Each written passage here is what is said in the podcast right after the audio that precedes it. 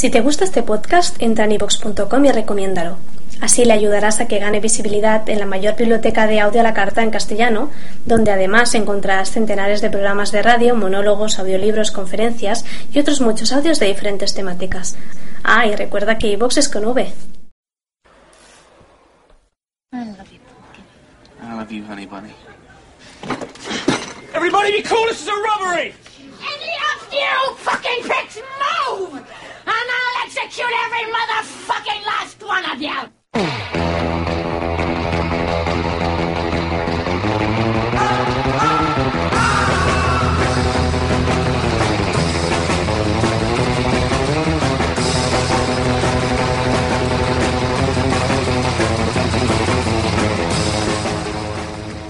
Hola, muy buenas y bienvenidos al quinto programa de la primera temporada de Cinema Gamers.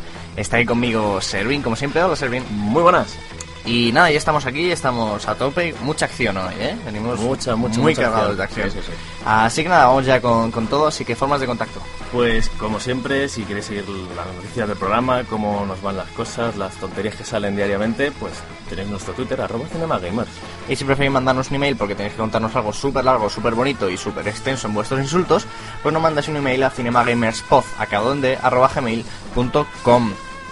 Y nada, como vamos muy cargados de acción, rápido, sumario. Pues venga, en noticias de cine vamos a hablar de la salida del segundo tráiler de- del Hobbit, que ha, que ha armado mucho hype, mucho onanismo fanboy.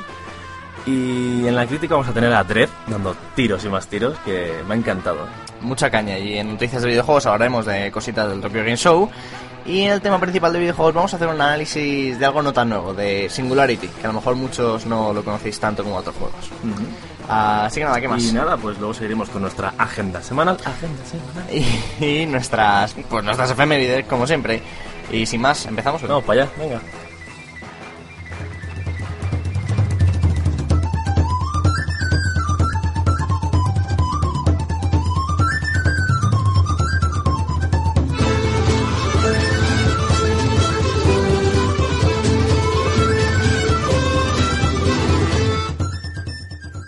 La verdad es que esta semana, esta semana ha dejado mucho, mucho que desear en cuanto a noticias, porque la verdad es que interesante, interesante así, hay poquita cosa. Pero bueno, vamos a, intentar raspar un poquito. Y vamos a empezar con, con una noticia que es realmente fantástica, y es que la Marvel ha elegido a James Gunn, el director de la, de la magnífica Super que os recomendé la semana pasada, eh, para dirigir la adaptación al cine de Guardianes de la Galaxia, otro cómic de Marvel que pues será parte de la fase 2 de, de Marvel en cuanto a adaptaciones de superhéroes. Qué poco grandilocuente, ¿eh? Los guardianes de la galaxia, nada menos. Sí, no, la verdad es que molan, ¿eh? Los Guardianes de, de la Galaxia son un grupo de superhéroes del siglo 31, ojo, tre- 31, no 21, eh, que tiene la vida de viajar a través del tiempo y el espacio. Aparte hay que decir que uno de sus archienemigos eh, es el malvado Thanos, el ya confirmado villano de los Vengadores 2, gracias a ese pedazo de escena después de los gritos que muchos dijeron que era cráneo rojo, pero no, es Thanos. Yo la verdad que tengo muchas ganas de verla y James Gunn a mí me, parece un, director de puta madre, es un tío que tiene muy mala leche, pero también tiene muy buena hacer y, y no sé. Y, mala suerte, porque a partir de ahora todo lo que haga, todo lo que se haga de Marvel se va a comprar con los Vengadores y se le va a exigir un porrón de cosas, así que No, pero yo creo que este tío puede llegar a dar la talla, ¿eh? Ah, pues no, estupendo. Este no es un Kenneth Branagh ni, ni nada, nada por el estilo. Eh, vamos a seguir con, más noticias sobre Marvel y más noticias relacionadas con los Vengadores 2. Y es que eh, se ha medio confirmado, por palabras de Mark Ruffalo, eh, una posible secuela eh, o, o otro reboot más, si, si es que hacía falta, sobre Hulk. Que no hace falta, ya lo digo yo, no hace falta, ya. Sí, pero teniendo en cuenta el- lo bien que quedó el personaje, lo que, lo que gustó el personaje de Mark Ruffalo en Los Vengadores, se ha dicho que a lo mejor se podría hacer otra película de Hulk con Mark Ruffalo y ese estilo de Hulk que tanto gustó. Y el, el actor ha dicho que le gusta la idea, que están pensando en ello, pero que no ocurriría nada hasta después de Los Vengadores 2, es decir, hasta después de 2015. No nos interesamos de, de momento porque todos De no tienen momento- hecho ni, ni, ni los dibujos de la peli. No tienen nada hecho. Eh, una preguntita, ¿os gustó la película El origen del planeta de los simios? A mí me encantó. A mí, a mí sí, a mí me pareció una pasada de película, me pareció eh, una película de la que no esperaba nada, absolutamente nada, y me pareció uno de los mejores blockbusters de- del año pasado, me pareció una, una película fantástica. Y ha salido otra vez a la palestra su secuela, eh, la- el, digamos, El origen del planeta de los simios 2, o Town of the Planet of the Apes, que es como la están llamando más o menos, aunque no es título confirmado. Pues resulta que eh, en las secuelas ya se había anunciado el mismo director, eh, el fantástico Rupert Wyatt, que tras la insistencia de Fox por sacar la secuela lo antes posible y con un guion bastante mediocre, se le han inflado los huevos y ha dimitido. Ha dicho Como que, los que- hombres, de que- verdad. que no, que no nos da los cojones hacer una película que él no crea que es eh, lo suficientemente buena como para estar al nivel de la 1 o superior. ¿Qué pasa? Que ha dejado a Fox sin director para una película programada para el 23 de mayo de 2014 y que llevará bastante curro de postproducción dado que todos los monos serán digitales y de hecho deberían de empezar a rodarla en breves. ¿Qué pasa? Pues que es una gran putada porque nuestro amigo Rupert Wyatt eh, nos dio una cinta de acción muy, muy, muy, muy, muy buena, eh, con un guion bastante simplón, que podía haber sido una basura apestosa y, y mala como lo fue el planeta de los simios de Tim Burton, pero que pues quedó una cinta bastante chula. Sí, a ti, a ti te gustó el- mucho. El origen del protagonismo mola mucho. Y aparte porque tampoco pretende ser nada tal, pero entre los simios que son increíbles lo que consigue transmitir y a lo mejor es hasta exagerado lo humanos que parecen los simios, pero Hmm. están súper bien. Y otra cosa es el final de la película que me encantó Que y que fantástico. y que por otro lado yo tampoco veía la necesidad de hacer otra otra peli, pero bueno, eh, vamos a dejarles a ver si lo saben hacer. Teniendo en cuenta de que recaudó más de 500 millones de Ah, dólares, sí, eso está claro, la pela la pela, es la pela. La pela es la pela, exacto. Veremos a quién contratan para sustituirle, pero a mí ya me da muchísimo miedo esta secuela porque ya, si antes no tenía mucha confianza, ahora ya... Ya, pero si contratan a Josh Whedon, pues estarás encantado. Obviamente, es que si contratas en Josh Whedon en lo que fueran Los Mercenarios 3 me parecería seguramente la mejor película de la historia del cine moderno. Y vamos a seguir con una noticia, fíjate, relacionada con Los Mercenarios. Cómo unes hilo, temas, ¿eh? cómo hilo, Madre mía. qué mal. Y es que, y es que Stallone, amigos, y digámoslo así sinceramente, está viviendo una segunda edad de oro en el cine. Eh, y es que resulta que nuestro amigo Sly ya está poniendo en marcha su siguiente proyecto, que no, no es Los Mercenarios 3. Oh. O- que por cierto, comentar que Clint Eastwood hizo hace poco unas declaraciones que dijo que ya le habían hecho la oferta para protagonizar junto a Stallone en Los Mercenarios 3 y que la denegó. Dijo que no, que no se veía en el papel, pero que a lo mejor sí era suficientemente bueno como para dirigirla. Este es un cachondo. Obviamente es un cachondo. Pero ojo, ¿no molarían unos Mercenarios 3 dirigida por Clint Eastwood? No, eh, no te digo que no, pero tampoco es plan de ir con esos aires por la vida, ¿eh? Bueno, el caso, la noticia que nos, que nos que tenemos ahora mismo entre manos es que eh, Stallone tiene una película como director, guionista y actor, protagonista, pero es muy así, y productor, es que es muy prepotente, que se llama Haunter. La película eh, nos habla eh, de una bestia salvaje que está causando graves daños tanto materiales como humanos en el Ártico. Pero las cosas empeoran seriamente cuando decide tomar una dirección hacia el sur, donde hay lugares más civilizados. Entonces es cuando ofrecen a Haunter el trabajo de acabar con esta sanguinaria monstruosidad. Pero todo es más complicado de lo que parece ya que estamos ante un engendro medio humano, fruto de experimentos genéticos fuera de la ley, inteligencia humana, salvajismo propio de un depredador y un poder prehistórico que ha sobrevivido al paso de los años. Madre mía, madre mía, madre mía, madre mía. bueno, el caso está basado en una novela y Stallone lleva bastantes años detrás de este, de este proyecto.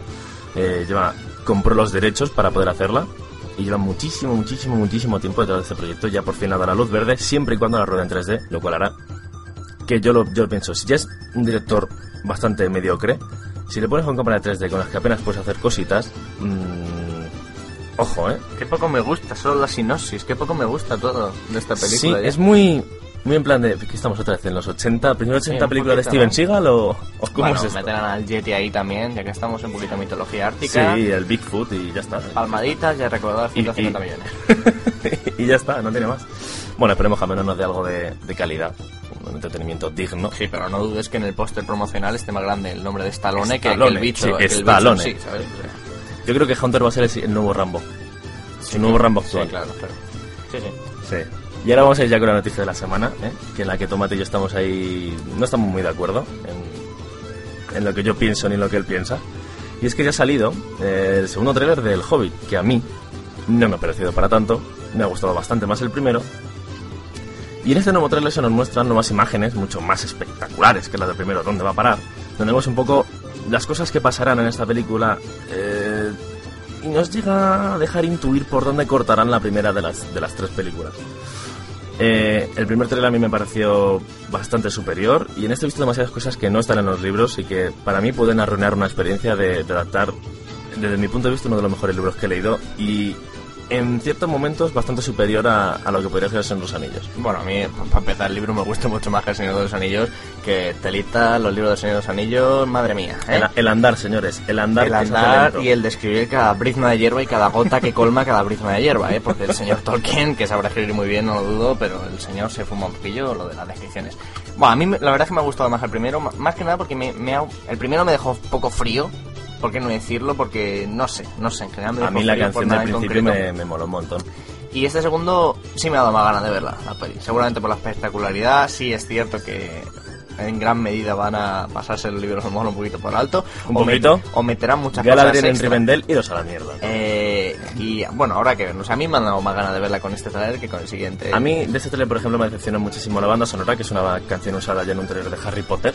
Es, o sea, ni siquiera es del propio eh, Howard Shore. Entonces, no pega nada. eh, no sé, a mí no me, no me ha convencido, a mí no me acabo de llamar, no sé. Es, Bueno, de aquí al 14 de diciembre todos criticaremos mucho que sea una trilogía y que será un sacacuartos, pero todos estaremos ahí para pagarla. yo, sinceramente, creo que me va a gustar mucho menos que la trilogía de, de los Anillos. Bueno, hombre, yo creo que da para no da para tanto el Hobbit como para tres películas. Pero oye, ya veremos. Confiemos en, en el señor Jackson, que va de cantar muy bien. no, va, va, en serio, que, que has, que has hecho buenas cosas. Sí, venga, vamos con, ¿Criticamos o qué? con Dredd. Venga. Vamos para allá.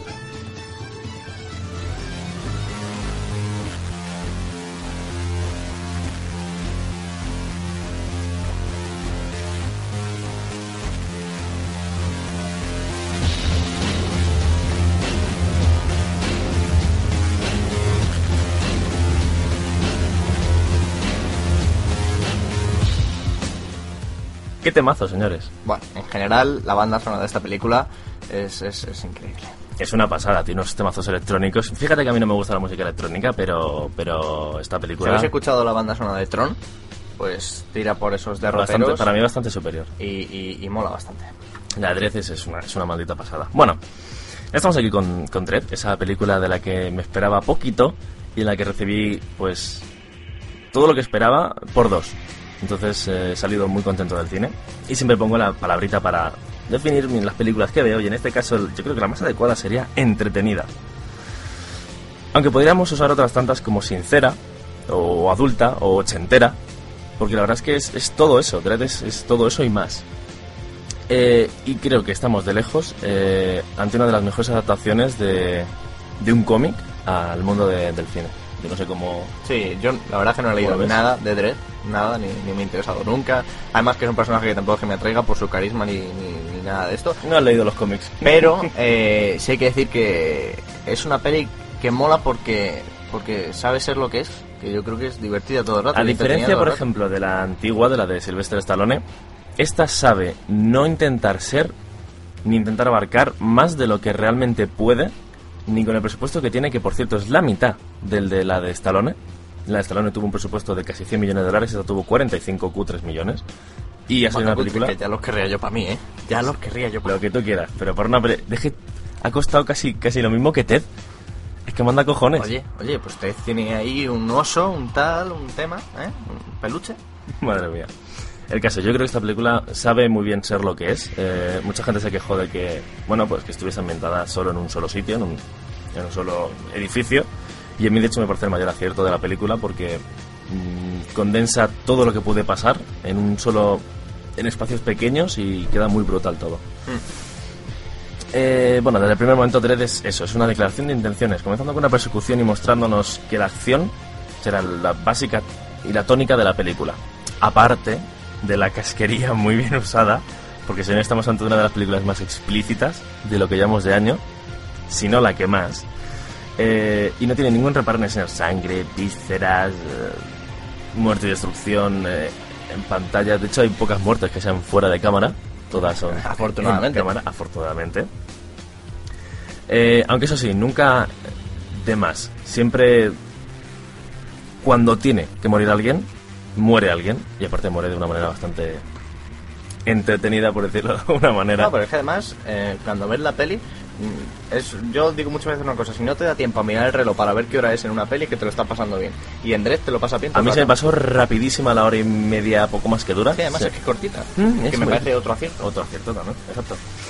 Eh, uno de los mayores aciertos de toda la película es precisamente eso, la violencia. Que es realista, cruda, sucia, ese tipo de violencia que tanto proliferó en los años 80 y en menor medida en el principio de los 90. Y que es la que, joder, la que realmente mola ver en pantalla. Mola ver cómo le disparas un tío y revientas media puta cara eh, en un primerísimo primer plano a cámara lenta. ¿Sabes? Eso es, que no tiene precio cuando es una película de acción. Eh, en cuanto al guion, la película pues, es realmente simple, pero cuenta con unos giros lo suficientemente interesantes y originales como para que la película avance sin ningún tipo de problema. Y que eso unido a su corta duración y a la intensidad que, tiene la película en la que te mete hace que la simpleza de su guion sea uno de sus mayores aciertos y, y la, su corta duración sea perfecta, o sea, sea magnífica. Em, el bajo presupuesto también puede- se puede decir que ha dado a- pie a que los escenarios, por ejemplo, no estén tampoco muy currados, son básicamente lo mismo, puertas y rejas. La verdad Sí, es que no tiene más puertas, rejas y escaleras. Pero realmente yo creo que lo han sabido aprovechar muy muy bien. Y no sé, para 45 millones de dólares me parece muy muy poco presupuesto para lo que yo he visto en pantalla. Y no sé, joder, a mí. O- ojalá todas las películas que tuviesen el más presupuesto fuesen así de No, y además que con la ambientación que tiene sobre un edificio se plasma muy bien la decadencia de un mundo de mierda, que es básicamente lo sí, que de básicamente lo que está en las megacities son. de, son- de la destrucción de la, del cuerpo humano, por decirlo así, que de esa élite comparada con, con la gente de abajo, por decirlo así, se plasma muy bien esa decadencia que hay y los escenarios son parte de esa decadencia también. En efecto. Hay que decir que esta película tiene muchísimas similitudes con The Raid, de la que ya también hablamos en la recomendación, pero que tiene similitud eh, tanto en la corta duración, la simpleza del guion y en el hecho de que está ambientado en un solo sitio, pero el resto eh, es absolutamente diferente. Una es una película de artes marciales pura y dura, eh, al viejo estilo de asiático, que es fantástica, y esta es una película americana. De principio a fin, es una película americana, es eh, los mejores tiros que te puedes encontrar Tiros, en el cine. explosiones, ah, brutal. Sí, la verdad es que es, es algo, es algo magnífico. Actualmente la película es bastante correcta. Todos hacen, hacen bien su papel. Olivia Thirlby eh, es- está muy bien como la juez novata Anderson, que de hecho es uno de los personajes más famosos del cómic y consiguió su propia serie de, de cómic sola. Eh, Lina Headey, que es eh, para todos Cersei Lannister. Eh, cumple bastante bien como villana, aunque sí es cierto que puede ser el personaje nada. más flojo de los tres principales por el simple hecho de que no es realmente una amenaza contra Dredd. Es decir, el clímax puede quedar un pelín. Bueno, porque realmente no es una amenaza contra Dredd ni físicamente ni. no sé. Y tampoco tampoco entiendes muy bien por qué Sí, ella porque y es qué que se ahí. mueve, sí, no sé. Es, No sé. es un personaje un poco metido con, con calzador, pero tampoco es- molesta. No, Está. hombre, no molestar no, pero sin duda no. Está. Y por último hablar de, pues para mí el mejor con diferencia de todos, que es Cal Urban, que nos regala un Dread auténtico, duro, sin piedad y totalmente acorde con, con, con, con, joder, con el Dread de los cómics, con, con esa gamberrada que es el Dread de los cómics, que es un capullo sin ningún tipo de escrúpulos y aquí pues se refleja perfectamente. Eh, tiene sus frases lapidarias, tiene su chulería, eh, incluida su frase más, más famosa. eh, y al igual que los cómics es una absoluta máquina de matar. A mí, Cal Urban me pareció fantástico. No sé cómo lo viste, Esta, viste tú. Cal Urban, la verdad es que mola bastante. Cal Urban es el tipo de las melenas largas del Señor de los Anillos. Es- Eomer, sí, Eomer, Eomer, exacto. Eomer, eso. Eomer, de los Eh, Rohirrim. eh, De los Rohirrim, efectivamente. Y además me pareció curioso porque eh, eh, quiso él rodar casi toda la acción de la película. Es algo que contó en el preestreno, que yo pues, por un sorteo pude ir. Y, me acuerdo que dijo que la única... Hubo creo que eran dos escenas que él no rodó, eh, que rodaron un especialista, y en una de ellas, en uno de los saltos, el especialista se rompió el fémur por la mitad y se le salió el hueso, lo cual es seguramente muy divertido. Pero Fantástico. sí es verdad que encaja muy bien porque al hacer toda la acción él se le ve muy metido y cojones Sí. que dice Aparte, no, de hecho, no me gustaría de hecho, al tío encontrármelo". se le ve muy, muy metido en el papel. Eh, entre él y el director tomaron la decisión de que eh, al personaje, por ejemplo, jamás se le viese la cara, como en los cómics. Eh, uno de los grandes fallos de la película del 1995, Juez Dredd de Stallone, fue que a los 10 minutos de película se quitaba el casco para que dijeses, anda, mira, Stallone. es Sylvester Stallone. Es como, lo, por ejemplo, lo mismo que pasa con las películas de Spider-Man, que se obsesionan en tener que quitar la máscara cuando va con el traje para que digas, anda, mira, que va debajo del traje es el personaje este que hace de Peter Parker, es el actor este, la estrella.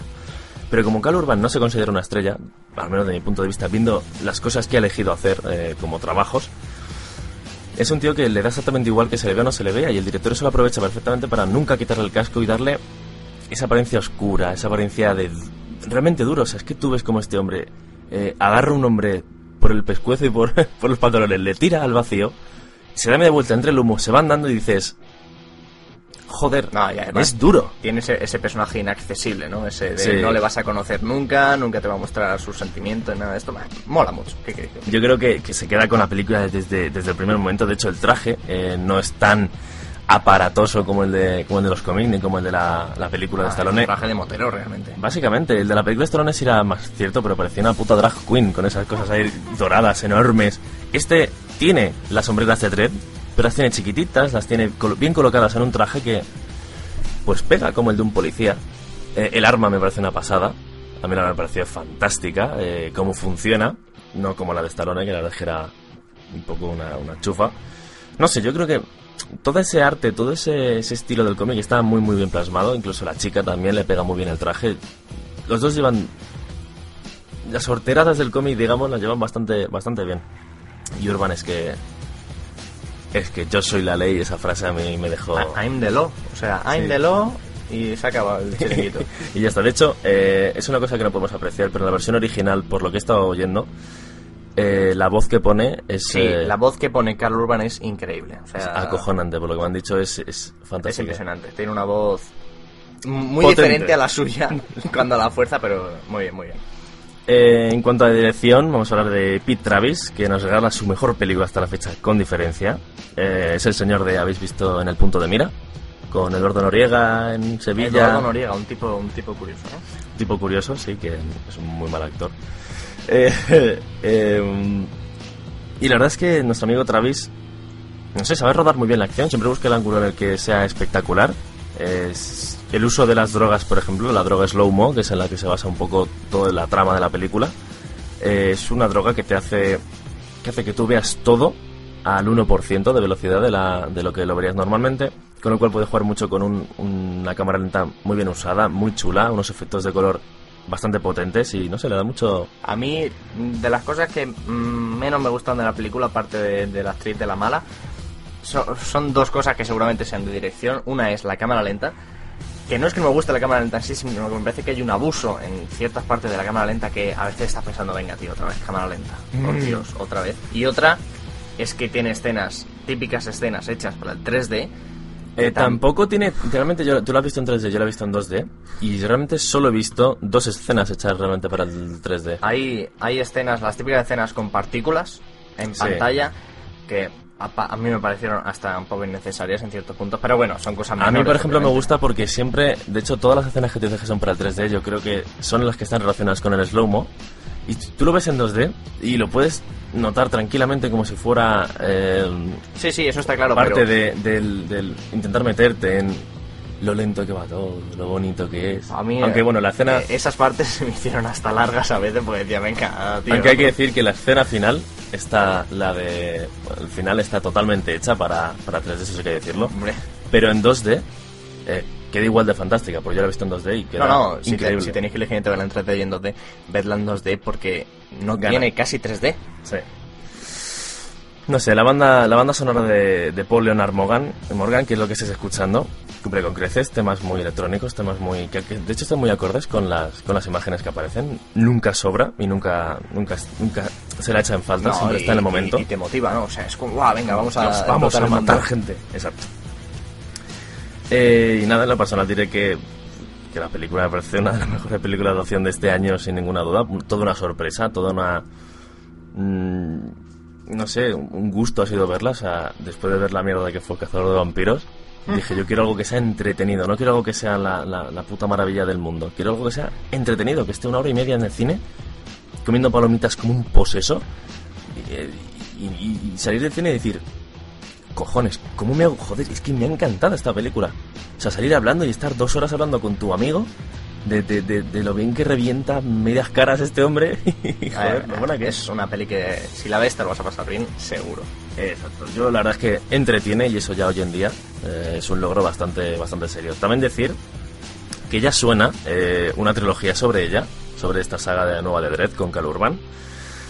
Y que esperemos que sea así, que la segunda y la tercera sean más grandes y mejores, que nos expliquen, o por lo menos te enseñen cómo es trabajar en, la gran, en las grandes ciudades, en las megacity, trabajar en las calles, que, con un poco más de presupuesto, por la verdad es que ha sido bastante ajustadete. Y nada, esperemos que funcione lo bien que sigue funcionando en taquilla. Y- Ojalá, ojalá. No, la verdad es que es una de las películas que merece la pena ver porque porque sales entretenido, que, que es lo más importante al final Es lo de más todo esto, ¿no? importante, Exacto. Y vamos con... ¿Recomendamos? ¿La recomendamos? Venga. Venga.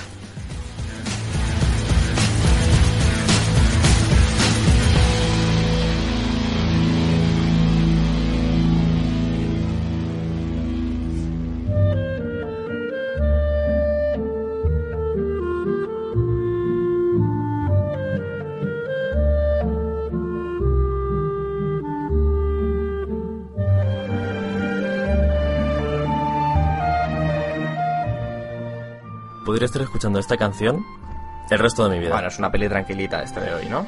En absoluto. No has visto esta película. Bueno, eh, os voy a recomendar eh, lo que para mí es una verdadera obra maestra, con todas las letras en negrita, subtitulado, mayúsculas, exclamaciones, ¿sabes? Eh, es una joya absoluta del cine asiático, que a más de uno le revolverá el corazón y la- las entrañas y el alma, eh, porque tiene una historia desgarradora y tiene un, un final muy impactante. Se trata de Old Boy, eh, para mí la mejor película del, gran Park Chan-wook, que, que es mi director coreano favorito. Eh, en la película nos cuenta la historia de Odaesu, eh, un hombre que, que, pues, que emprende una odisea para vengarse de los hombres que un día, así porque si le raptaron y le retuvieron durante 15 años, contra su voluntad y sin dar ningún tipo de explicaciones. La verdad es que so- solo con eso ya deberíais de tener ganas de ver la película. Eh, está recomendadísima totalmente, con una banda sonora, como estáis escuchando, alucinante, que os va, os va a tocar la fibra porque hay algunos temas que son muy, muy buenos. Eh, Min Sik Choi, que es el, el, que hace de protagonista, está espléndido. O sea, no, no tengo palabras para definir a ese actor en esa película, es increíble. El guion es fascinante, está muy, muy, muy bien pensado. Es, básicamente es una película, de, eh, aparte es de terror psicológico, aparte es de, de filosofía, es, es increíble y os va a dar que pensar tras verla. La verdad es que, de hecho, me gustaría que, me- que me, que me comentaseis qué os ha parecido esta película eh, cuando la veáis, a través de Twitter, a través de, de- de nuestro, nuestro email, porque realmente es que es una película que vale la pena comentar y que da para comentar. Y especial mención al soberbio plano secuencia que del pasillo, que bueno, cuando la veáis todos sabréis cuál es, pero que es, que es, que es increíble. ¿Tú lo has visto? No, tú no lo has visto. No, yo no la he visto, no la he visto. Ah, Estos tipos asiáticos hacen buen cine a veces, ¿eh? Sí, estos tipos asiáticos hacen muy buen cine. Más te vale verla, ¿eh? Va, para la semana que viene la veo y digo qué me parece. Más te vale. Venga. Vamos, vamos con lo tuyo ya, ¿no? Vamos para allá.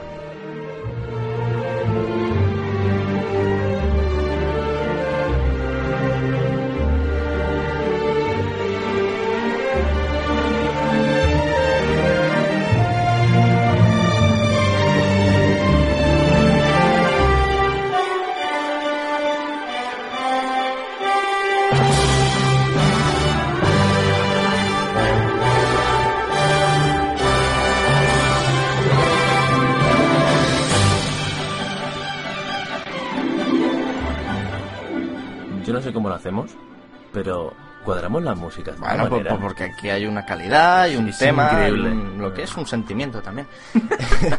bueno, vamos a ir con la noticia de videojuegos.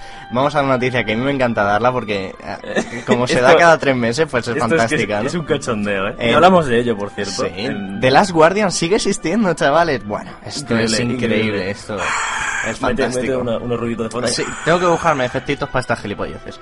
Eh, bueno, yo creo que le hace un flaco favor a cualquier juego tener que ser reafirmado cada tres meses, pero también es lo que tiene no dar señales de vida, ¿no?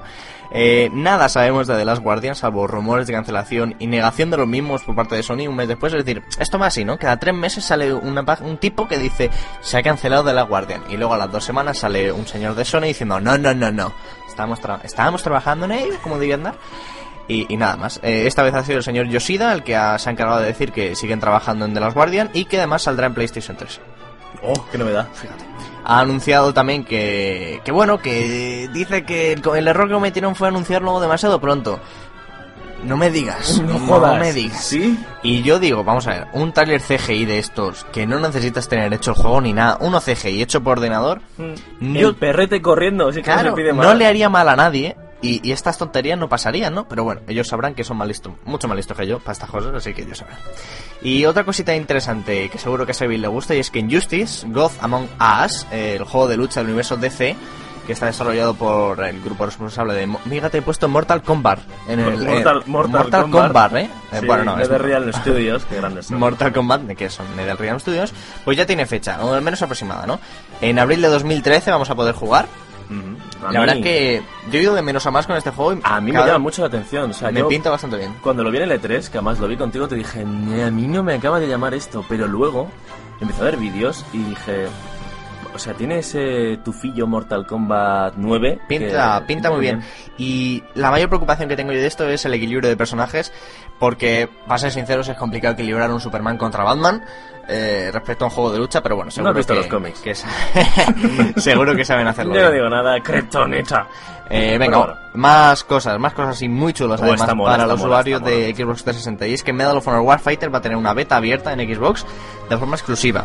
Eh, lo de la beta, bueno, es un poquito eufemístico porque para cuando salga la beta, que es a principios de octubre, sin fecha confirmada, bueno, pues el juego ya estará terminado y más que hecho, pero bueno, supongo que les servirá para testear servidores y también sobre todo para captar público.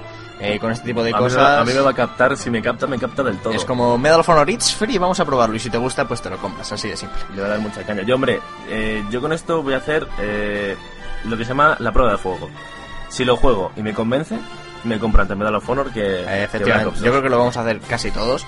Yo tengo reservado Black Ops 2, pero quiero probar esto para saber si tengo que cambiar mi reserva o no. Eh, en la beta vamos a poder elegir entre 12 unidades tier de 10 países distintos. A ver si está. no estará España, bueno, a ver si está ahí con el tricornio y. y- La cabra. Sí, oye, no estaría mal, ¿eh? En una racha de bajas de la cabra, ¿eh? Si te imaginas. Ah, sería, me parecería fantástico, la verdad. Además vamos a, a poder jugar en el nuevo modo de juego que se llama Hotspot, eh, que hay que, en el que hay que atacar y defender lugares aleatorios en el mapa, que yo supongo que será como un típico rey de la colina, Algo así. de llegar a un punto, capturarlo y defenderlo contra los enemigos y por tiempo. Eh, además, todos los que participen en esta beta van a tener 60 minutos de experiencia doble en el juego final, que sale allá por el 23 de octubre. No, experiencia doble, wow. Una hora. Una hora para darle a saco, dejarte los es, cuando, ojos. eres, cuando eres un puto noob en el juego y, Y no, no matas sabes- a nadie, pues esa hora, esa hora te la dan doble en plan de... Vale, como Venga, un campeón, inútil, ¿eh? campeón. Venga, que no Eh, pasa nada. Más cositas. Se ha anunciado Kingdom Hearts HD 1.5 Remix. Yo estoy de una mala hostia con esto. V2.3 eh, Turbo Arcade. Nos reímos del usuario. Yo estoy Eh, de una mala hostia con esto que no es normal. Es seguramente la colección HD más extraña de la historia, de la historia no mundial, tanto, ¿eh? no en general. Tiene, tiene su lógica, pero yo estoy de muy mala hostia. Si hombre, tiene su lógica para sacar los cuartos. Va a incluir Kingdom Hearts Final Mix, que es la versión ampliada del Kingdom Hearts original, Fantástico juegazo, por cierto. y Kingdom Hearts Chain of Memories. Además, también va a incluir las secuencias de vídeo de Kingdom Hearts 358 medios, eh, o, barra encanta. 2, o como queráis llamarlo, porque es un nombre un poco extraño, eh, para contar la historia y para unir historias. ¿Y qué pasa? Que no tiene nada más. Eh, parece que nos van a querer exprimir bien con esto, porque desde luego eh, no está ni Kingdom Hearts 2, ni juegos no, pero principales. obviamente lo que han hecho, que a lo mejor es lo que quieren hacernos creer, es que han cogido todos lo, lo están, lo están haendo de orden cronológico. Ah. han cogido todo lo- todos los juegos que, que tienen importancia y relevancia en la trama, hasta Kingdom Hearts 2 y los han puesto en el primero, que son básicamente estos dos, y, eh, y el tercero este con sus secuencias, que la verdad es que como juego deja mucho que desear. Y en el siguiente nos pondrán pues el Kingdom Hearts 2 y continuaciones. Y luego ya a ver si sacan de una puta vez un Kingdom Hearts 3, que es lo que todos estamos esperando ver. Exclusivo para Wii U, y si no, ya verás. Me cago en la hostia, qué mala Pero bueno, debe ser que Kingdom Hearts 2 no cabía en el disco porque los Blu-ray ya se sabe que van un poquito cortos de Sí, capacidad. van, van fatal, bueno, exclusivo para PlayStation 3 como, como cabría esperar. Obviamente. Y hablando de PlayStation 3, hay, Oh, hay esta, esta noticia es fantástica. Nuevo modelo de PlayStation 3 Oh, esto es... esto- eh, y PlayStation Plus para PS Vita. Vamos con el nuevo modelo porque se Vamos venía rumoreando desde hace bastante tiempo, la verdad. Y bueno, el Tokyo Game Show pues ha sido anunciado. Eh, bueno, vamos a ir por partes. Va a llegar eh, el 28 de septiembre bajo el nombre de Super Slim. Creo que es noviembre y que he escrito mal esto porque septiembre es un mes fantástico, pero juraría que es noviembre, no lo sé. Llegará el que 28 en un par de días, ¿no? Disculpadme. Eh, va a tener dos modelos. eh, aunque no los dos este mismo día de 18 28. El primer modelo tendrá una ¿Podemos capacidad hablar de... cómo es esto? Madre, fatal todo esto. Bueno, va a ser en blanco y en negro, ¿eh? Por si os hacéis Para no ser racistas, ¿eh? Claro, joder. No, voy a ahorrarme el chiste. El primer modelo va a tener una capacidad de 500 gigas y va a costar 300 euros, casi nada. Y el segundo modelo, el, el más... el- vamos, este es genial. Va a tener una memoria flash de 12 gigas y va a costar 230 euros. que no tiene ningún sentido, ni la una ni la otra. Es que no. A este modelo, bueno, si quieres a este modelo le puedes añadir un disco duro. eh, el oficial cuesta 90 euros y son 250 gigas, es decir, la mitad del modelo que cuesta 80 euros más. y también le puedo meter un disco SATA de 2,5 pulgadas eh, comprando un adaptador primero, por supuesto. Obviamente. Yo fíjate, vamos a hablar de esto ya seriamente. Me parece que la de 500 gigas es demasiado espacio. ¿Para qué quieres 500 gigas? Y demasiado cara. Y demasiado cara para ser una PlayStation 3. Y la de 12 gigas me parece ridículo. Mira, por ejemplo, para poner ejemplos, con eh, esta PlayStation 3 Super Elite te regalan acceso a la beta de- del Dust, del Dust 514 creo que se llama, ¿no? Oh, fantástico. Bueno, pues para tener esta beta necesitas eh, casi 7 gigas ya en la, en la consola. Es que si te compras esta consola y eres suscriptor de PlayStation Plus, hay juegos que no te vas a poder bajar porque ocupan más de 12 gigas. Claro. Claro, claro, sí, sí, sí. Está, está, está No, no sé, la verdad, no sé. Aparte de que 160 gigas, 200 euros, nueva, quiero decir. es que hay en modelos Slim más baratos que esta de 12 gigas y con más capacidad.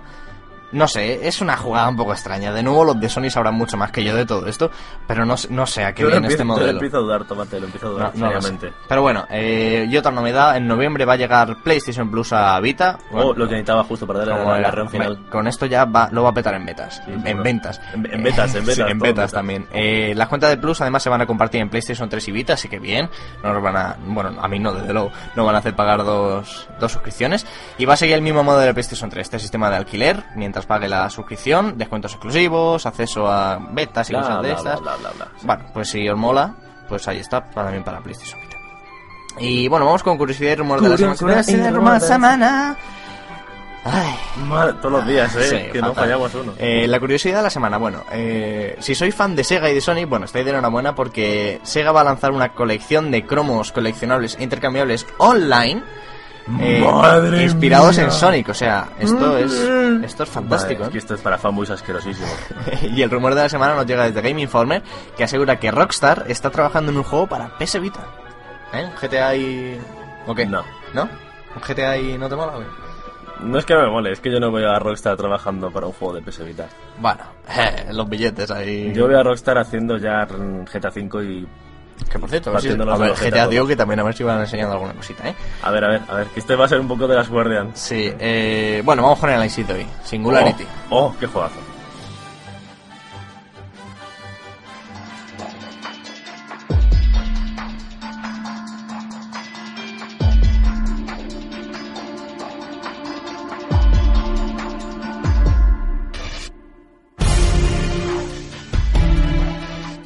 Me acabo de quedar a cuadros. Servín me está mirando muy extraño por la música que he puesto. ¿No te gusta la música de No, Sound? no es que no me guste la música de Sao, simple- simplemente me queda a cuadros porque este juego tiene que tener una banda sonora. La tiene, de hecho, pero puesto- es, que el compositor de esta banda sonora es el señor que ha hecho este tema. Sí, que es el señor que ha hecho este tema, lo que no entiendo ¿Pero no te parece fantástico? Sí, esta canción es increíble. De hecho, Sao 1 es mi película favorita del cine de terror. Una antes de nada, de antes de nada, el señor Tomate, a punta de pistola, me obligó a comprarme casi Singularity. Y decir que me lo he comprado, me lo he pasado. Y En dos días más concretamente. en dos días más concretamente y estoy encantado. ¿eh? O sea, todo lo Ah. que vais a, va- vais a oír ahora va a ser eh, pues babeo, eh, onanismo puro hacia el juego porque es fantástico. Es un juegazo, la verdad.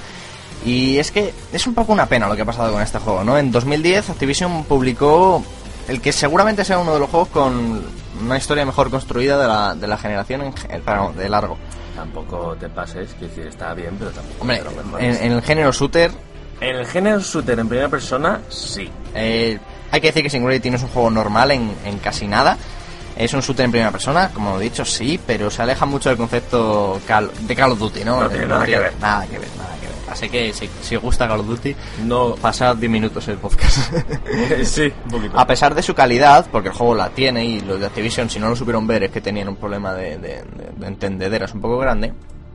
Hay que decir que que no tuvo ni la distribución, ni la publicidad, ni los maletines para las empresas que ponen notas a los juegos necesarios. Eso, eso está bastante Y claro. lo cual es una pena. Yo he visto notas de este juego y ha sido en plan de... Eh, ¿De qué cojones vais? Sí, efectivamente. El juego no llegó al conocimiento del gran público y se pudo encontrar bastante barato no mucho después de su salida. Yo fíjate... Con Activision, que no baja los precios ni ni ni, ni, ni aunque la mates. Yo fíjate, me he encontrado en un GameStop este juego por 17 euros. Ahora mismo, y realmente son los 17 euros mejor invertidos que invertido en este. Yo me lo compré con, por 20 euros, no sé, 7 meses después de su salida, que con un juego de Activision. Tú fíjate. Eh, la historia del juego nos sitúa siendo Renko, un tipo ya con un nombre potente, ¿no? Ya promete. Eh, el tema es, hombre, Renko que parece que te va a arran- arrancar la cabeza en cualquier Arran- momento. arrancar. Arrancar, bueno. Madre mía. Eh, un soldado que es mandado a la isla Catorga 12 debido a ciertas lecturillas extrañas, ¿no? Ahí, bueno, eh, parece que hay una cosita se, se extraña. tumba un Claro, satélite por claro, la radiación, aquí. extrañas. Eh, además es que por lo visto se sospecha que en esta isla, eh, durante la Guerra Fría, los comunistas, eso, los comunistas, esa gente, el, el demonio, ¿eh? Sí. Los comunistas, pues, lo tenían como base de experimentos para desarrollar armas contra Estados Unidos y toda esta cosa, ¿no? Bueno, en este punto hay que destacar también algo muy interesante, y es que, aunque la historia es totalmente ficticia, obviamente, eh, ¡Ojo! Bueno, ¿ha sido 14 a 12? Bueno, pues ya está, ¿eh? Tampoco te pases. nos sitúa en un marco real de la Guerra Fría de los años 50, que además si te gusta el periodo histórico como a mí, pues Y está bastante, bastante chulo. Está muy bien ambientado, de eso sí que me gusta mucho, está muy muy bien Y ambientado. nos mete mucho la historia, además, Sí. cuando llegamos a la base de 14 a 12 hay muchas típicas cintas de por- Sí. propaganda en, hay en una- inglés, pero... Solamente eso, hay una cosa que me parece extraña que es, pues eso, la- la- las cintas de propaganda comunista y de América es la mala, pero están en inglés. Bueno, eh, pequeños rayitos, pero hecho, sí. Tiene muchos detalles el juego de ese estilo. Tú entras en un sitio y no tienes más que explicaciones y notas y la verdad es que es una pasada en la ambientación del juego. Hay Es cierta, cierto paralelismo, yo hago cierto paralelismo con Fallout 3, que si habéis jugado Fallout 3 Sí, al mucho, principio, mucho. que hay una comunidad de mucho comer la cabeza a la gente, bueno, pues este tipo de propaganda está muy presente en el juego. También tiene a lo mejor un aire a Bioshock en ciertas partes.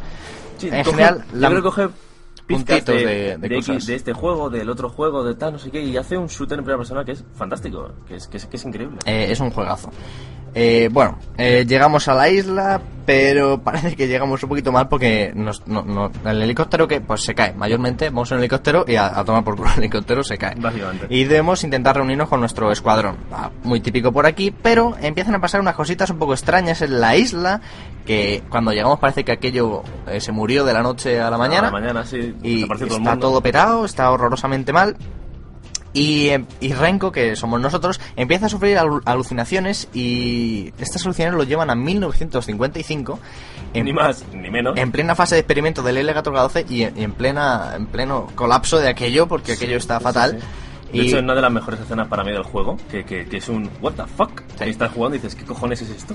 eh, bueno, no vamos a contar nada más de la historia porque la verdad es que es una historia que sí merece la pena. De eh, hecho, es una historia que ser es descubierta. larga. Es larga. Como historia mm, de, de shooter es larga. Sí, claro, es que es una historia, de verdad. O sea, con esto haces una peli y te queda fantástico. Vamos a ver. Venga, ya te he dado una idea para el futuro. Sí, dentro, dentro de poco... ¡Ojo! Ojo. Yo no digo nada, pero... Eh, bueno, solo decir que el juego hace un gran uso de la manipulación de los hechos a través del tiempo y las consecuencias de cambiar algo en la línea temporal. En el espacio también. Pero si os gustan estos rollos mindfuck de, de viajes en el tiempo y Sí, si os gusta Regreso al Futuro con tres, cuatro líneas de tiempo diferentes que van saltando una a otra y cambian las cosas que pasan una que en otra, es, este juego es mola mucho. Eh, la historia, la historia engancha mucho, hay que decirlo. Eh, se adereza con una jugabilidad muy buena, hay que decirlo. Y no se aleja mucho del shooter clásico, porque no hay que olvidar que estamos ante un shooter, pero incluye un nuevo elemento que es determinante, que es el DMT. Ah, qué magnífica cosa y qué manejo tan bueno en el mando El- de los botones pues el DMT. El. DMT es un aparato, un cacharro que conseguimos pues al poco de empezar el juego, a los 40 minutos, una cosita así. así. Eh, conseguiremos eh, manipular el tiempo de las cosas. Eh, ¿Cómo explicamos esto? Bueno, básicamente es que gracias a un mineral que se llama E99, eh, Maldito de 99. maldito 99, podemos hacer que las cosas envejezcan o rejuvenezcan para que sean como eran o para destruirlas, para hacerlas más viejas, ¿no? Exacto. Por lo tanto, si nos encontramos un muro derribado, lo rejuvenecemos y el muro pues se reconstruye porque en el pasado estaba Y si encontramos un muro hecho y tenemos que pasar, pues lo destruimos. destruimos. Y ya está. En general, el E99, otra cosa que ha dicho Servini muy importante, que es muy fácil de usar, ¿no? Sí, Y es en- es- un- sencillo. es un botón, una- al fin y al cabo. Sí, o sea, es un- cada cosa es, tan simple como eh, rejuvenecer y envejecer es el mismo botón. Tan simple como eso. Y luego el resto de las habilidades pues son con otro botón y ya Sí, está, y, no tiene está. más. También podemos tirar impulsos y bueno, alguna otra habilidad que vamos consiguiendo. cosilla, Rasengan, y por que el- Por el juego vamos a poder mejorar este DMT y la verdad es que está muy bien. Jugablemente es genial porque el DMT está muy bien encajado de la historia, la verdad. Eh, tanto podemos hacer como pequeños puzzles que hay por el juego. No- vamos a ver, no os esperéis nada No, exagerado. no, ¿eh? vamos a ver. Eh, estamos ante un shooter, pero lo que. Si le da ese otro. Quiero decir, si estás harto del típico apunta, dispara, pues apuntas, disparas y al de al lado le deshaces. Claro. ¿Vale? Eso es lo que puedes hacer con el. Es otra, otra ventaja que podemos resolver combates de maneras bastante distintas dentro de lo Otra que es cosa la me ha flexibilidad de estos muchísimo, juegos. No se han cortado un puto pelo en este juego. ¿eh? No, Con la sangre y la- y tal también es muy muy heavy y me parece un acierto total. Bueno, en el aspecto técnico el juego, bueno, hay que decir que tampoco se luce ni, ni intenta tirar grandes fuegos artificiales. Gráficamente es correcto, eh, es un juego que va sobre un Real Engine 3, que yo creo que es el que se utiliza en el 90% de los juegos hoy en día. Básicamente. Luce bien, especialmente los gestos de manipulación del tiempo del DMT, que están bastante están bien conseguidas, la verdad, el envejecimiento Y de los, los, cuerpos. los scripts que tiene el juego también están muy chulos. Está no bien, sé. la banda sonora, bueno, es bastante ambiental. No, yo de hecho tengo que decir, un- tengo que romper una lanza a favor de esta banda sonora porque me parece que aunque es ambiental, cojones, ambienta y ambienta Sí, muy consigue bien. meterte muy bien a la historia, eso sí hay que decirlo. Especialmente al principio, cuando estás en un sitio muy oscuro y no tienes ni puta idea de lo que pasa. eh, de hecho, te una cosa que me gusta es que eh, siempre juega en ciertos momentos eh, con ese rollo un poco tétrico, un poco intento juego de miedo, un poco tal, que a mí me, me parece fantástico dar ese, ese pequeño toque diferente a- al shooter y luego juntarlo con fases de, de puro tiroteo. Eh, la ban- el, el doblaje está totalmente en español. Que bueno, pa- pa- pues vale, está ahí ni fu ni fa ni chicha ni limoná. Ayuda y acompaña y tampoco es Sí, desentona hacerlo demasiado. original no habría pasado nada. Sí, tampoco hubiera pasado nada ni nos hubiéramos quejado. Eh, Singularity es una gran experiencia de juego, aunque se le pueden achacar algunas pegas, pequeñas pegas.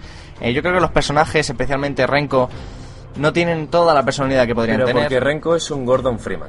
Gordon Freeman, por ejemplo, es un personaje que es igual que Renko, pero que se ha ganado mucha fama por el simple hecho de que Half-Life es una jodida obra maestra. Renko podría ser perfectamente un, Gordon Freeman porque el juego también es una puta pasada. ¿Qué pasa? Que como no habla, eso le quita, pues, toda la personalidad que, que podría llegar a tener. Yo creo que el simple hecho de haberle puesto voz al personaje, la historia habría ganado muchísimos penteros y, y habría sido una experiencia bastante más compleja. En general, bueno, los personajes tampoco están mal construidos, no me entendáis mal, pero no hay un personaje tampoco memorable, ni que, ni que pase, ni que lo vayas a recordar. Sin embargo, el juego es fantástico. Eh, tampoco hay una super creatividad en el desarrollo de fases, eh, pero también se suple muy bien con el uso del DMT. Que hay que decir que es lo que lleva gran parte del peso en muchos Y- momentos y se agradece mucho, ¿eh? Y los escenarios. Sí, eh, Que yo creo que están muy bien eh, ambientados, muy bien construidos, que te meten mucho en la historia. Y, y no sé. la ambientación, a mí me parece de lo mejor la ambientación, por Sí. todo en general. Y aparte, aparte los combates están muy bien hechos. O sea, está, el ritmo del juego es una de las cosas que más me ha gustado, porque el ritmo del juego está muy, muy, muy bien medido. No es en plan Halo, en plan, ah, mega épico durante 5 segundos y luego eh, combates coñazo durante media hora. No. Esto está muy, muy bien medido y me parece una de las cosas más importantes, el ritmo de este juego, que es fantástico. En definitiva es un juego que merece mucho la pena, que si no lo conocéis o si no os habéis atrevido a jugarlo, deberíais, deberíais darle una oportunidad, porque la verdad es que Yo mola mucho. yo se la he dado hace poco y, oye, encantadísimo. Hay, la verdad es que hay pocos juegos hoy en día, shooter desde luego que casi ninguno con ese tipo de tramas y si os gustan las historias de manipulación del tiempo, del espacio y demás, pues es vuestro juego. Y sobre todo, si sois fans de Lost, de Perdidos, hay una pequeña sorpresilla por ahí por el juego en forma de easter egg Que yo no encontré. que mola mucho y que Servi no encontró, así que tendré que volver a dar un repaso al juego. esta escondidilla me lo tendré que volver a pasar entero, pero... Pero mola mucho, si sois fan de Lost, qué horror, volver a pasarme un videojuego entero que me ha encantado. Oh, Oh, qué pena. oh. Si soy fan de los, pues ahí está, eso que, que es un detalle que, que mola muchísimo. Así que nada, eh, vamos a ver qué hay esta ¿La semana o qué. agenda semanal? Agenda semanal. No, no. No, hoy no. La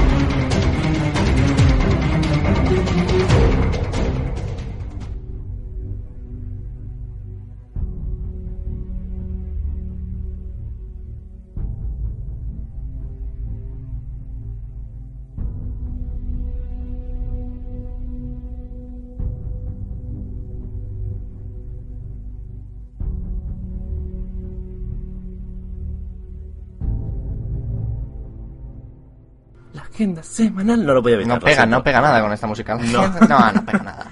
Bueno, vamos con cine, vamos a ver qué tenemos en las carteleras eh, estos días, este viernes. ¿Qué se ha estrenado? Pues se ha estrenado A Roma con amor, lo nuevo de Woody Allen, que a mí personalmente las últimas de Woody Allen me parecen basura. Woody Allen en general me parece un tipo, un tipo extraño. No, un final medio en Hollywood es una gran película. Eh, luego tenemos una que os traeré, si puedo, si todo va bien, y si, no sé, no me atropella un camión y me abduce una nave alien. Unos motoras, que esas cosas pasan, ¿eh? Oh, también Esas pasan, cosas también pasan. Eh, Mátalo suavemente, una película que le tengo muchas ganas. Es la nueva película de Brad Pitt que la dirige Andrew eh, Dominic. eh, y por lo que tengo entendido es una feroz crítica contra los Estados Unidos. Es muy prometedora. eh, por lo visto he oído que tiene un uso de la cámara lenta fantástico. Que aunque es lenta sabe eh, dar, dar ritmo cuando debe. Y yo lo que estoy leyendo maravillas sobre esta película. La, ya os digo, la banda cuando- sonora corre a cargo de Pitingo, ¿no? eh, Killing- sí, Killing the Soul. Kill- Killing the Soul. Eh, venga, hasta luego, está, tómate. Eh, luego tenemos Sin Frenos, otra que quiero ver, aunque está con, con más tiempo, o sea, es copia de seguridad, mi casa y tal. Eh, que es eh, un- la nueva película adrenalítica de Joseph Gordon-Levitt y dirigida por David Cobb, que pues eso, si os gusta el ciclismo, eh, por lo visto tiene unas escenas fantásticamente grabadas de bicis, eh, y, y no sé. Durará cuatro horas, como una buena etapa, ¿no? A- Algo así, algo Ah, así. vale, es fantástico. todo. Nueva York se pone hacia arriba, ¿sabes? Se, Ah, se hunde en mitad del mar y entonces tienen que subir y tal. Está muy bien. Eh, Luego tenemos Contrarreloj, otra puta mierda infumable de Nicolas Cage. ¿Cómo no? Qué raro. Pobre, Wow. pobre Nicolas Cage. A ver si de- de- por fin paga sus deudas y empieza a hacer películas como Dios manda, ¿eh? que ya va siendo hora. Luego tenemos Atrapados en Chernobyl. Mira, del- esta, esta solo por el título. del creador de Paranormal Activity, esa pedazo de mierda. Pedazo- Mierdas, ¿eh? Que hay varias. Mierdas, hay las varias. tres. Eh, y pues nada, qué deciros, el creador de Paranormal Activity, huid. Como si no hubiese mañana de, de, de las salas donde proyecten esa película, porque madre mía. Luego tenemos Somos la Noche, eh, Una Vida Nueva, Martes después de Navidad y Verdaderas Ver- Verdades Verdaderas, La Vida de Estela, que tiene un título de Bueno, pufazo. esta- que- bueno, si os aburrís mucho y tenéis dinero ahí de sobra, pues vais. En videojuegos, ¿qué tenemos? Muchas cosas esta semana. El 25 de septiembre, que es este martes, tenemos la expansión Myths of Pandaria para World of Warcraft. Kung, eh, Kung Fu Panda. Kung Fu- básicamente es Kung Fu Panda, aunque en trailer hay que decir que, que está bastante bien. Kung Fu Panda. Kung Fu Panda, básicamente. El 26 de septiembre sale un juego muy loco para PlayStation Network que se llama Tokyo Jungle, que es básicamente una jungla en medio de Tokio. Lo- fantástico. Lo, cual mola mucho. Anda, que tú vienes sin sueño hoy. El Hostia. 27 de septiembre eh, llega FIFA 13 para absolutamente todas las consolas que podéis imaginar, menos Vita. Eso es muy cruel. y Rocksmith, el juego este de la guitarrita de verdad, para PlayStation 3 y Xbox. Aquí, bueno, aquí pone PlayStation 360, pero Claro, bueno. joder, que hay que ahorrar espacio. Y el 28 de septiembre sale Angry Birds Trilogy para PlayStation 3, 360 y 3DS y Dead or Alive 5, el juego de lucha de tetas, para PlayStation 3 y Xbox. Que, oye, para alquilarlo y echarte ahí unas risas un día, pues no está O nada unas risas. No, no, el juego es bueno, ¿eh? Sí, sí. ¿Efemérides? Vamos para allá, vamos para allá.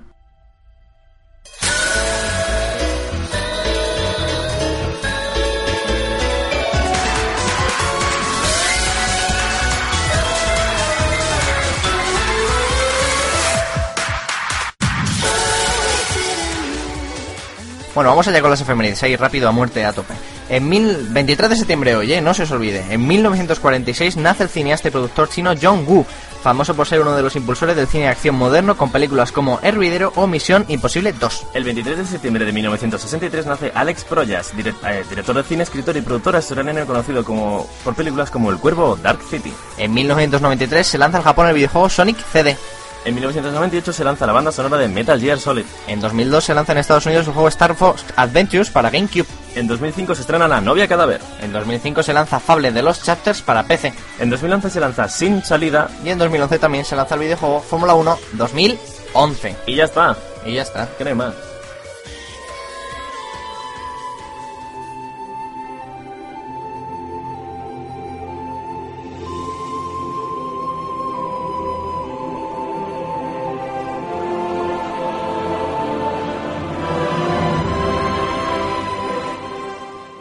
Fantástico todo ha sido. Y ya está, y ya está. Hasta aquí el quinto programa de la, de, de la primera temporada de, de Cinema Gamers. A mí me gustó mucho.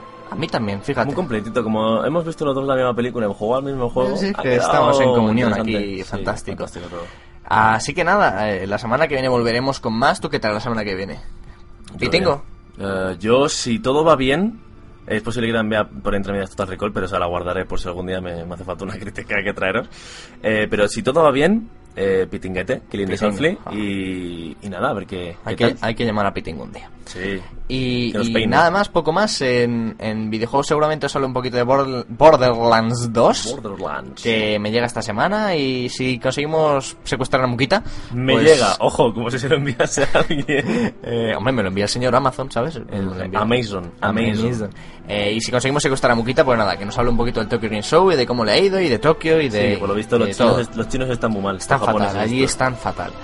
Y nada más, que esperamos que os haya gustado mucho, ¿no? Cualquier cosa, pues ahí estamos en el Twitter. Sí, nada, recordaros Ah. que tenéis que ver Old Boy. ¿eh? Old Boy, Por favor, que por lo visto mola. Mira, Es no una de mis yo, películas no sé yo. favoritas. No sé yo. Y, nada, que más. tenemos Twitter, tenemos el mail y... Y nada, ya está, y- que nos liamos. Sí, Así que nada, eh, la semana que viene volvemos, mucho más y mucho mejor que hoy, por supuesto. Como siempre, claro siempre sí. Como siempre a más. Y nada, que paséis una buena semana, que en una semanita pues estamos aquí de nuevo y que recomendéis esto a todos vuestros amigos Y y enemigos. enemigos si nos ha gustado. Y, y a todos en general. Pues nada, vale. Hasta la semana que Chao. viene.